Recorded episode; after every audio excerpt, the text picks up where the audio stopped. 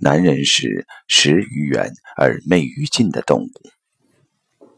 相对于触觉，必须近身才知；视觉几乎可以说是无缘弗届。男女差异既关联于这两点感觉，在论事为人上，这种远近也就成为彼此的一种基本差异。一般来说，男人是食于远而媚于近的动物。高岛玄学的理论常能引起他的兴趣，吃饭穿衣却总显得迟钝笨拙。远大的理念会让他全身投入，要他安分守己、自得其乐却极困难。所以说，好高骛远从来就是批评男人的最好用词。在感情上，他也使男人高唱“家家哪有野花香”。当然。能远既代表着关照面较广，所以论述事情时，男人总较有系统；抽象思维的本领也叫女人为强。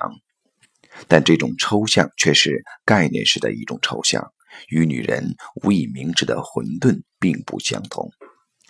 以艺术来看，前卫、颠覆、试验、观念等名目，都是男人的看家本领，总能说得头头是道。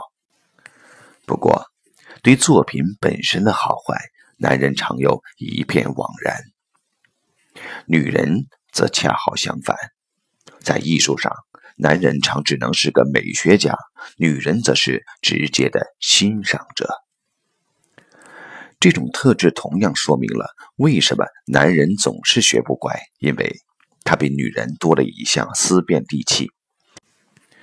而在什么行为都可被合理化下，人又何必改过迁善呢？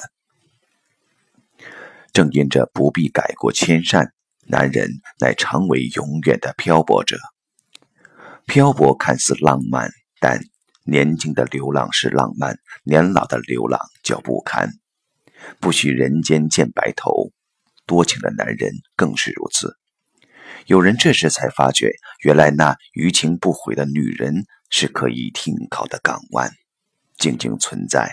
平时无华，却是温暖的家，可又往往迟疑。视觉与触欲这远近的不同，使女人通常有同情心而无正义感，使男人常高谈正义感却缺乏同情心，所以。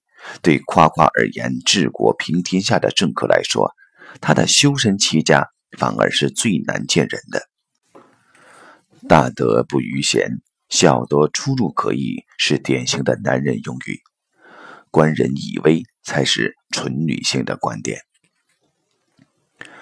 道家的修行者有句话说：“顺者成人，逆者成仙。”意思是说，人。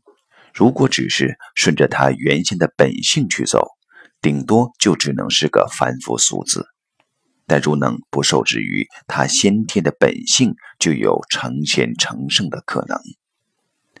在男女特质的关照上也如此，只有技巧的男人与只凭感觉的女人一样，都难有真正的魅力。而要结交或肯定男人，我们特别要看的。则是他对近身事物是否能有一点反省后的同情与关心。